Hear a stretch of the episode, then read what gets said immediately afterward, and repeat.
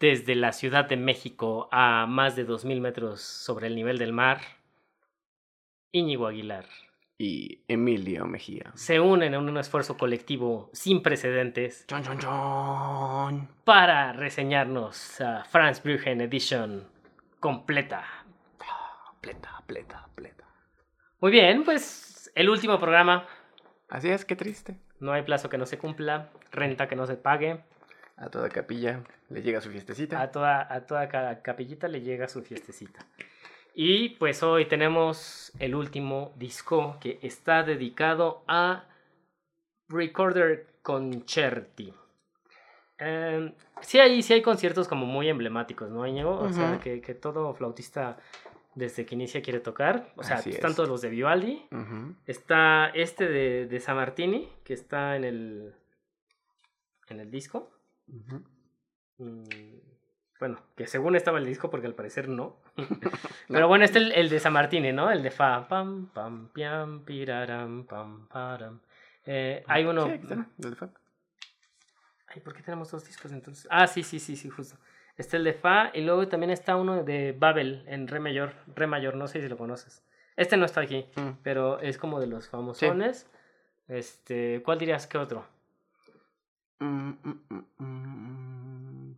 Los otros que son solitos de flauta de Telemann, o que el de Do mayor. ¿no? Em, ¿Qué más? Pues a ver que está el Ba, San Martini. eh, turun, turun.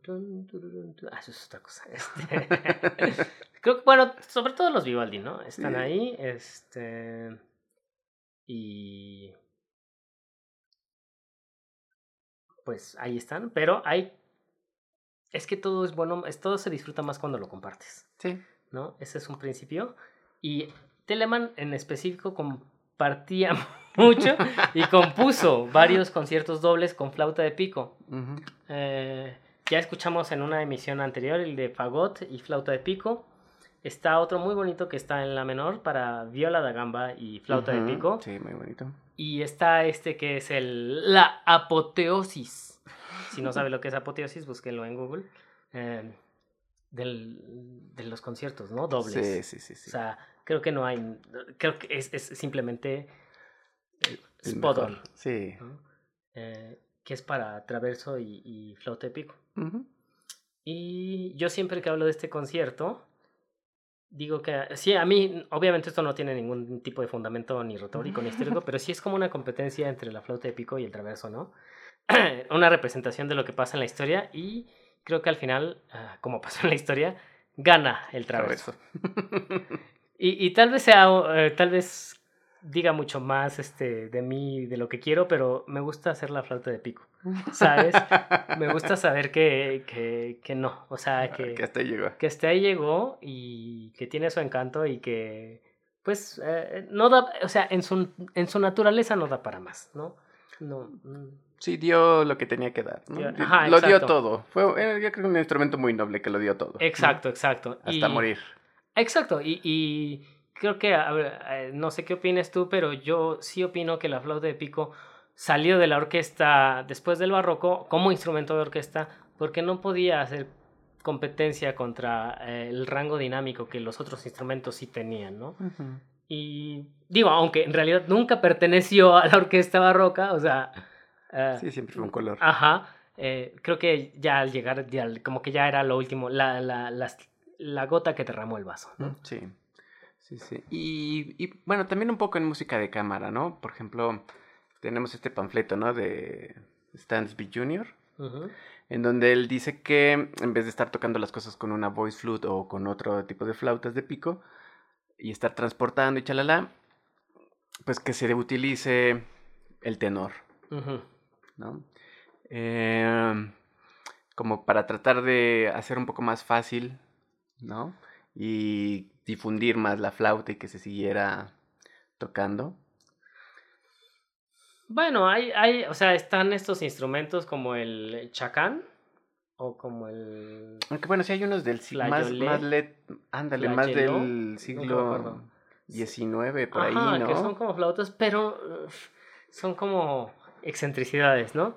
Eh, hay que recordar también, por ejemplo, que la gamba también perdió en su lugar y que sí hubo también este libro muy famoso de no sé quién, discúlpeme, pero que se llama La defensa de la gamba en contra del artilugio del violonchelo o algo así, ¿no? Entonces hay instrumentos que simplemente no pudieron competir eh, o no se supieron adaptar a las exigencias de la orquesta mm, revolucionaria, llamémoslo, y pues murieron. Así pasa. Eh, hay un dicho que dicen que a todo se acostumbra uno menos a no comer, pero pues hay cosas a las que no. Eh, entonces, pues, hoy eh, vamos a tener ese concierto que, como lo que vale la pena de este programa es la música, va a ser lo último que vamos a escuchar. Así es. Y pues bueno, es, es, es un concierto en, en, iba a decir I menor, pero no, No. eh, en Mi menor. En mi menor. En Mi menor para traverso, flauta de pico, eh, cuerdas y, y continuo. Tiene cuatro movimientos, largo, alegro, largo y el presto. Y el presto eh, a veces se da mucho como para que hagan ciertas eh, cositas. ¿Niñerías? Niñas. Niñería suena muy agresivo, pero digamos como eh, Bueno, nosotros- co- cositas, ¿no? Eh, para que jugar un poco. Ajá, para jugar un poco. Y pues me gusta a mí que, que como que pasa por mucha... O sea, cada movimiento sí es muy independiente, ¿no? Sí. O sea, tienen caracteres muy di- diversos. Eh, y Sí. es una historia que se conecta, pero eh, sí tiene mucha... Mucha, pues, fuego, ¿no? Y a mí me gusta que en los movimientos rápidos es como si ha- hay dos, hubiera dos bandos y uno lo lidera el traverso y otro la flauta de pico, ¿no? Es como un, un duelo. Un duelo, sí. No, desde que empezamos esta serie, yo ya quería poner este. Así pasa, así pasa. Ah, hu- hubo que ser paciente para poder poner este disco eh, y este concierto, ¿no? Que es de mis favoritos. Aunque, bueno, siempre mm, que, que le preguntaban a cualquiera, este, ¿cuál es el compositor favorito de Íñigo, no? Luego, luego todo el mundo decía, ay, obvio, Vivaldi, ¿no? Pero este concierto de Telemann siempre ha tenido, este, un lugar en mi corazón. Sí, tiene algo ahí místico, ¿no? Ah, y pues antes de, de- de escucharlo, pues hay que hacer como un summarizing de todo lo que quieras decir antes de irnos. Eh, y yo iba a decir algo, pero ya se me olvidó. Entonces, ¿por qué no te inventas, por qué no te inventas algo? Y me acuerdo rápidamente de qué es lo que Pues bueno, eh, les recomendamos mucho que consigan eh, esta edición. Son 12 discos que vienen en una cajita. Ahora, antes te vendían todos los discos en cajitas separadas. Ahora es un solo, una cajita con todos los discos dentro, lo cual es más barato. Eh, pueden buscar en, en tiendas en línea la, la edición. eh, porque vale mucho la pena, ¿no? Poder escuchar con calma, ¿no? Todos los discos. con una copa de vino, Exacto. con un mezcalito, Con un mezcalito o un con... cheesecake. Sí, yo cuando empecé, bajé el- los discos al teléfono y, lo- y cuando me tenía que mover de un lado a otro, me lo, lo ponía con los audífonos y entonces empezaba a descubrir más cosas. Sí, entonces, sí, sí, escuchar colores, articulaciones, hasta digitaciones, ¿no? Que dices, ¿a poco? es- Y está haciendo dinámicas aquí, Franz. O sea, cosas que no me había yo dado cuenta, ¿no? Después de tantos años, que el sentarte y escucharlo te, también te da ideas, ¿no? Claro, sí. Y también llega un momento en que dices, híjole, creo que me tengo que poner a estudiar, ¿no? sí, No, porque... Y creo que ahora hay muchos flautistas de pico que no, no conocen a Franz o dicen, bueno, sí, sus... el pues, viejito. el viejito y pues sus grabaciones y el vibrato, guau, guau, guau, y pues ya, nada más, ¿no? Mm, me ha dado mucha esa impresión con, con algunas mm, eh, generaciones nuevas de flautistas. Y es una pena porque para cómo están las cosas, y sobre todo aquí en México, pues va a estar difícil el que puedan escuchar un instrumento original, ¿no? Del siglo XVIII. Sí, sí, o Este- sea, como quiera escuchar, eh, aunque sea de eh, una codificación de este instrumento, sí vale la pena. Sí, aunque pues sí ya son viejas las grabaciones, realmente no es tan buena calidad, ¿no? Y realmente no se aprecian tan bien el sonido de los instrumentos, ¿no? Porque hemos tenido la, literalmente la suerte, ¿no? De escuchar eh, estos instrumentos eh, así a centímetros. Eh, y, y, sabemos, ¿no? Que sí pierde un poco, bueno, bastante, para mi gusto. Claro. Pero aún así se puede escuchar. Y hay dos dimensiones, o sea, una la que se escucha y otra sentirlo, es verdad. O sea, creo que, creo que para que el que lo estás sintiendo mientras lo toca es mucho más grande la diferencia de lo que suena que se escucha, ¿no? Es decir, sí se siente, tiene otra corporalidad. ¿No? Sí, el, la manera de soplar es otra. Entonces, eh, creo que como eh, coincido en esto de que hay pocas oportunidades eh, a veces en México de, de acercarte. yo diría que todas es, todas esto que te puede acercar de alguna manera a, a generar esta, pues, llamémoslo, concepto de lo que uno es de, de, del, original, de la música antigua, del flauta, ayuda, ¿no? A que finalmente pues construyas una propuesta a partir de los elementos que ya tienes, ¿no? Más allá de estar como viendo y, igual y sí, igual y no, igual y shalala, shalala. Eh, creo, que todo, creo que vale la pena escuchar todo tipo de versiones. Como decíamos, o como, bueno, como decía para asumirlo, eh, pues Eric Boscraft no es el, el, ideal de, lo, de la escuela que compartimos, creo. Pero de todas maneras vale la pena mucho escuchar qué es lo que hace. De, todo se aprende. Exacto, exacto.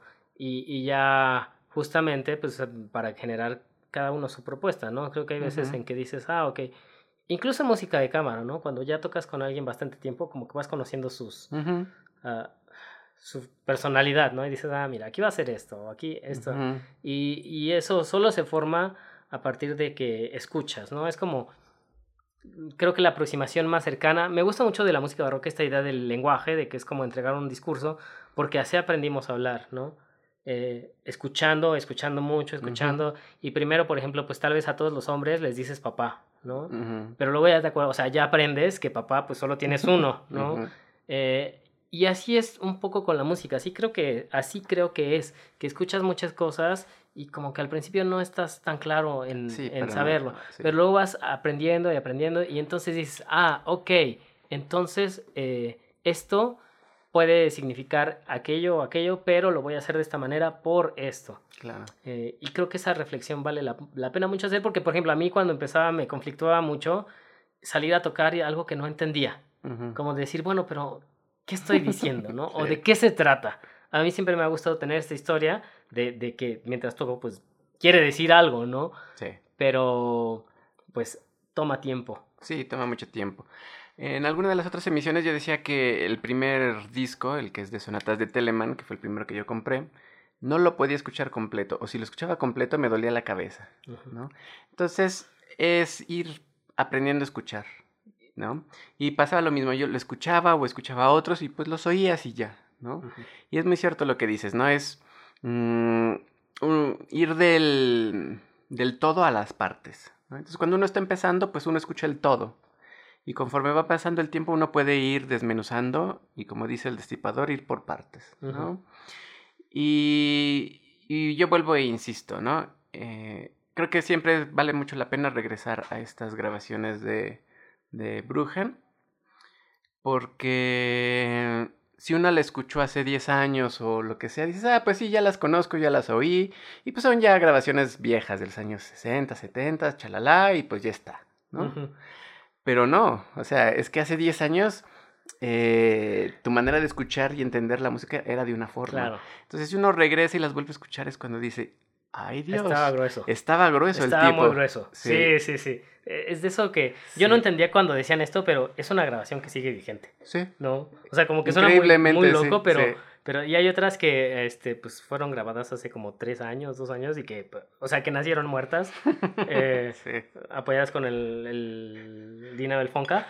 Eh, entonces, pues sí vale la pena como revisitar cada cierto tiempo todo, ¿no? O sea, incluso las, que, las que nacieron muertas, ¿no? Como en ese poema de que tal vez nuestro amor fue un niño muerto. Pues sí, así nació, ¿no? Pero sí, sí, como que, porque va, va cambiando uno, va cambiando Exacto. uno. Y hay veces que te gusta y luego después de 10 años no te gusta y luego después de otros 10 años te gusta, pero por razones que a veces son solo válidas para ti. También. ¿No? Sí. O sea, porque X, Y o Z tiene significación.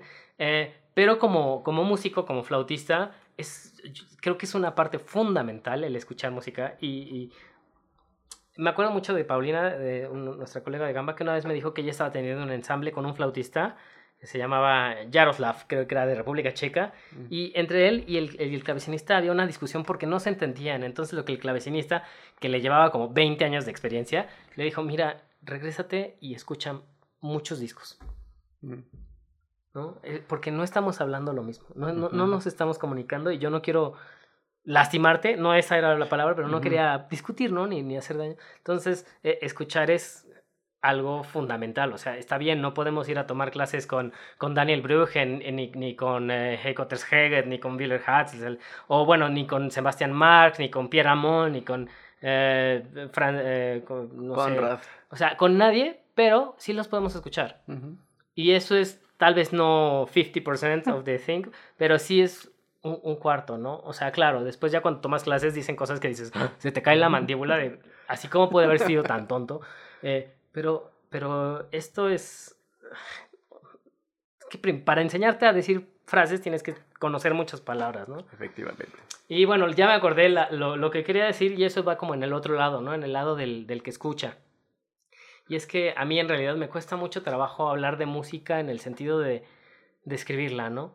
Eh, que hemos hecho mucho en, en, este, en esta serie, pero yo no creo que la música eh, encuentre sentido a la hora de que van a un concierto y dicen, no, es que este concierto fue sublime, con una magistralidad increíble, el violinista dominó cada uno de los aspectos técnicos y nos entregó una culminación de dicha, pero también con una profunda celebración a los sentidos. O sea, todas esas palabras, justamente, si las tienen que decir, entonces no entendieron nada de la música. O sea, y hay veces en que es necesario como, como, como estudiante, como músico, adjetivizar, adjetivizar todo y ponerle palabras, pero como, como oyente no es necesario. Como oyente lo único que tienes que hacer es ir y sentarte. Y si te hace llorar el, el, el, este, el músico, wow. Y si te hace quererte mover y te hace sonreír, wow. Pero ya llegar a, a, a, a inventarte toda esta mareada, se me hace como... y creo que en todo, ¿no? Creo que en, en las experiencias estéticas lo que vale por sí mismo es la experiencia estética, no la intelectualización de lo que fue la experiencia. Claro, sí, es como eh, con una relación, ¿no? O sea, del amor, ¿no? O los sentimientos que hubo y empezar a, a meterlo al microscopio, ¿no? Exacto. o sea, ¿qué sentido tiene, no? Así como que no estuviste ahí, ¿no? como que... Entonces, vale la pena. Aunque bueno, hay gente que vive de eso, ¿verdad? En periódicos escribiendo. No, y, pero, ¿sabes cuáles son los peores? Los que no viven de eso y se la pasan este, eh, eh, eternamente en la hiperlactancia. Entonces, y, pero es los que le siguen el fuego, ¿sabes? Sí, claro. O sea, pues porque eh, eso te da... Y lo digo porque es, no, no, no solo estatus, sino que ahí compensas bueno, esa es mi, mi, mi teoría, ¿no? Que compensas que no entendiste de música ah, de una manera intelectual, ¿no? Y entonces quieres jugar el juego este de, ah, yo también puedo ser intelectual, ¿no? Pero de verdad, o sea, cuando vas a un concierto y es tan mágico, te quedas sin palabras. Punto. Claro, sí. Yo recuerdo una vez haber ido a, a, una, a la sala de conciertos, a la Nezahualcóyotl, que fue todo un concierto de los Bach, la familia de los Bach. El, la última pieza fue la cantata de Chris de Johann Sebastian. Y todo lo anterior era de tíos y otros familiares de Bach. Presta nombres. sí. no, donde hacían todo un recorrido precioso, así de, de los que sonaba Monteverdi, ¿no? Los primeros, y así fueron hasta llegar a Bach, ¿no? Este, fueron ligando todo muy bien. Este, fue con Cantus Korn. Este, y un buen amigo, este, el Julius. Eh, después de algunos años le dije, oye, Julius, ¿te acuerdas de, ese concierto? Y me dice, ay, yo todavía no me repongo. y cada vez que me acuerdo de ese concierto, me acuerdo de, del buen Julius y digo, sí, yo, o sea, fue hace, no sé, 20 años. Y, y, cierto, me acuerdo y digo, no, todavía no, no, todavía no me repongo de ese concierto. O sea, pero no, no te la pasas o sea, es, ¿lo sientes o no lo sientes? Exacto. Ya, punto. Sí, exacto. Ya cualquier otra cosa es. Ya siéntese, señor. Bueno, pues mm, casi hemos terminado. Eh, y quiero uh, compartir contigo, si no la conocías. No, no la conocía. Es, es, una frase que inicia. No sé cómo se llama eso en el texto editorial, pero la primera frase que te ponen como. En la primera hoja que te ponen una frase como de guía, ¿no? Eh, en el libro que se llama The End of Early Music, del musicólogo y oboísta Bruce Haynes, sí. que fue también así súper alumno de, de Brugen, no en cuanto a, a- o sea, tocaba un poco de flauta de pico, después se fue más hacia el oboe y fue del- de los pioneros de, Sí, del oboe, ¿no? Eh, y esta frase está inscrita en algún lugar de algún monumento de Holanda y, y dice en, en holandés es un poco como Wie hetzelfde ander, ander zegt, zegt iets anders. Y que muy libremente traducido sería quien lo mismo de una manera diferente dice, dice otra cosa diferente. ¿no? Entonces, eh, y esto es- tiene mucho sentido en la, en la interpretación históricamente informada porque, mm, o sea, no es lo mismo decir algo y decirlo tal cual que hallar como recovecos y decirlo, ¿no? Porque Ujú. entonces ya estás diciendo otra, Otra cosa. cosa, claro. Eh, y ese es el punto. El libro está, bueno, si no sabes de música eh, antigua, si sabes un poco, como que sabes, estás un poco cansado. Pero ese es el espíritu, ¿no? Eh, hallar qué es lo que tiene que decir la música Sí. y, y no inventarte chairadas. Sí, no. A mí una de las primeras frases que, que me... ya llegaron por mí, no. que, que me gustó, ¿no? Y que me impresionó. Y que dije, ah, pues sí, no, no estoy tan mal, ¿no? que me dijo Heiko fue, acuérdate, Íñigo, aquí la idea es mover afectos, no crear efectos. claro, Y me dice, y sobre todo ahora que está tan de moda y sobre todo con música italiana. sí. ¿no? Sí, y, y creo que no, no va a pasar de moda, ¿no? Y está también esta, que no sé quién me la dijo, pero también de, de if, you, if you cannot convince them, Ah, sí. confuse them. ¿no? O Si sea, no los puedes convencer, co- confúndelos. confúndelos. Y, y creo que Franz, como para redondear, es. Creo que él se trata de todo esto, ¿sabes? De, de no estorbar demasiado. De ser humilde, ¿no? Exacto, de ser humilde, de saber qué es lo que la música necesita eh, y cómo es que la música funciona, ¿no? Y, y mucha gente que trabajó con él dice que era un pésimo director en cuanto a técnica y todo, pero que siempre funcionaban las cosas y que era justamente agarrarse de esa parte musical Sí. para a- hacer funcionar. Claro, eh, después de no sé cuántos años, Franz estaba, por lo que sabemos, harto de la flauta, no quería saber nada de la flauta, lo nombraron como flautista del milenio, creo que no quería esa ceremonia o algo así, eh, le hicieron un homenaje con la reina y, y- y fue a tocar el, eh, el Royal Wind Music. Ah, Y Yo creo que eh, Fran- el Royal Wind Music es un ensamble de pura, un concert de puras flautas de pico, ¿no? Son de como todos los como 16 flautistas de pico y yo estoy seguro que. Frances nada, nada más estaba pensando como, ya sáquenme de aquí, por favor. este, o sea, dejó después, dejó eh, relativamente pronto su carrera Ujú. de flautista porque pues igual, y en- ente- no sé, como que ya no lo complementaba, ¿no? Eh, pero cuando eh, todo lo que hizo fue, e- es, es innegable, innegable en tanto del parte del- de vista como del instrumento como de la corriente de interpretación holandesa, ¿no? De la escuela holandesa. Yo cada vez estoy más convencido y tengo más pruebas de que sí hay muchas escuelas diferentes. Creo que hay una escuela mexicana, creo que la, la escuela mexicana es tocar mal, eh, Ujú. tocar sin, sin fundamentos, no, no prestar ningún tipo de atención al sonido, no tener idea de, de qué es lo que se trata las frases ni nada, pero bueno, pues como le dije a un compañero, cada quien escoge sus maestros. Eh, eh, eh, esperemos que después haya una nueva escuela mexicana que lo reivindique todo, pero pues está la escuela holandesa, está la escuela francesa, está la escuela alemana y, y que comparten ciertas cosas, pero que en otras cosas claramente son muy, Muy diferentes, distintas. ¿no? Yo creo que aún, aún en Holanda, aunque sí hay, hay un eje, que, un tronco común, aún así como que por lo menos hay tres escuelas distintas, Claro, ¿no? claro. Que se pueden diferenciar, Sí, creo que sí, bastante sí. bien. ¿no? Ajá, exacto, y, y es, es chistoso que, que, de todo, que de todo puedes tomar tú Claro. y, y, y lograr lo que, pues lo, lo que eres, ¿no? Sí, sí. Y a mí también una de las cosas que también siempre me gustaron mm, de nuestro maestro de Heiko es que era... eh, y menganito de tal, este, ¿lo has escuchado? Me preguntaba. Y yo, eh, ¿no? Y me decía, ¿por qué no? A ver, toca como él, imítalo. ¿No? Eh, no, pues no, no lo he oído. Pues veo, lo oyes y luego vienes y tocas y, lo imitas. A ver, toca como Brujen, imítalo. ¿no? A ver, toca como Sebastián, ¿no? A ver, toca como Walter. ¿no? O sea, es- esta, es- esta idea de que siempre de todos eh, se puede aprender. Claro.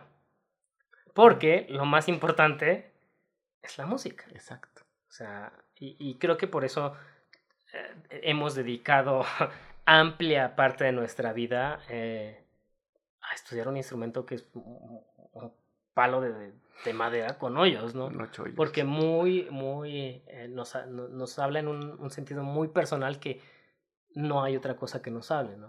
Y, y esa al final es, pues es la música. O sea, a mí sí hay veces en las que eh, oír algo me, me cambia muy, de una manera muy drástica el, el sentimiento, ¿no? Y, y eso amén de que es algo, pues, digamos, en cierto punto natural, pues creo que sí hay ciertas personas a las que la música eh, te llega, ¿no? Ahí, ahí te digo, no, creo que son de las pocas cosas metafísicas en las que sí creo, pero que, que simplemente complementa o le, da, o le dan sentido a todo, ¿no? Entonces dices, bueno, en la música puedo encontrar una manera en la cual todo lo demás tiene sentido. Sí. Y le das la prioridad, ¿no? Sí, y, y eso, ¿no? Eh, el ser, eh, el servir a la música, que es muy distinto a servirse a la música. Ustedes pueden ir a conciertos y ver quién se sirve de la música o quién sirve, ¿no? Sí. Cre- que, espero que... Y, y el día que escuchen un concierto que, el- que sirva la música, ya después ya no hay, Sí, ya no hay vuelta de hoja. ya no hay vuelta de hoja, ¿no? Sí, sí, It sucks, pero es así. así, Bueno, pues ha sido un placer así es, así termina esta esta temporada. primera temporada. Eh. Esta primera temporada fue patrocinada por Di Chocolato, la chocolatería. la ¿Ah, chocolatería. Sí, claro, mi partici- yo, soy- yo tengo contrato exclusivo. Este, la, la chocolatería con espíritu barroco. Este, entonces, pues, Sí, luego te, te- paso el- Ay, ahí la cuenta para sí, cobrarte. sí, sí, sí. Pásamela, pásamela. Muy bien. Eh, nos vemos en la segunda temporada. Coman vemos- chocolate, coman coman chocolate. mexicano. Mexicano. A ver, yo, defi- yo defiendo mucho la escuela holandesa, eh, pero también defiendo mucho el, el cacao mexicano. Que no, a cada cosa su lugar, Exacto. ¿Cuál debe de ser? ¿no? Bueno, Bueno, pues em, escucharemos escucharemos y pues los esperamos en la segunda temporada. en la segunda temporada. Porque- Suscríbanse al su- podcast, déjenos sus comentarios, este, Sugerencias, sugerencias, eh, preguntas. si quieren escuchar algo en especial. Si quieren que invitemos a alguien, si quieren que hablemos mal de alguien que merece que se hable bien, no, mejor, mejor bien, ¿no? Si, quieren que, sí. si quieren que hablemos bien de alguien que merece del quien se hable, hable de bien. que se hable mal y que queremos que hablemos bien. ¿no? Sí, sí, Exacto. sí, bueno, Ujú. etcétera. Y mm, Pues ya está. dichosos todos nosotros que vivimos en la época de YouTube, del Spotify, eh, del Sí. IMSLP, Oh. eh, Partifi. Partifi, eh, o sea, creo que no hay razón para no disfrutar de todo lo que la música nos ha dado. Lo que, lo que la humanidad le ha dado Lo que sí, lo que nuestros eh, antepasados nos dejaron. nos dejaron, Que, que son joyas. que son joyitas. No, qué barbaridad. Bueno, pues por última vez, hasta la siguiente. Dui. Ah.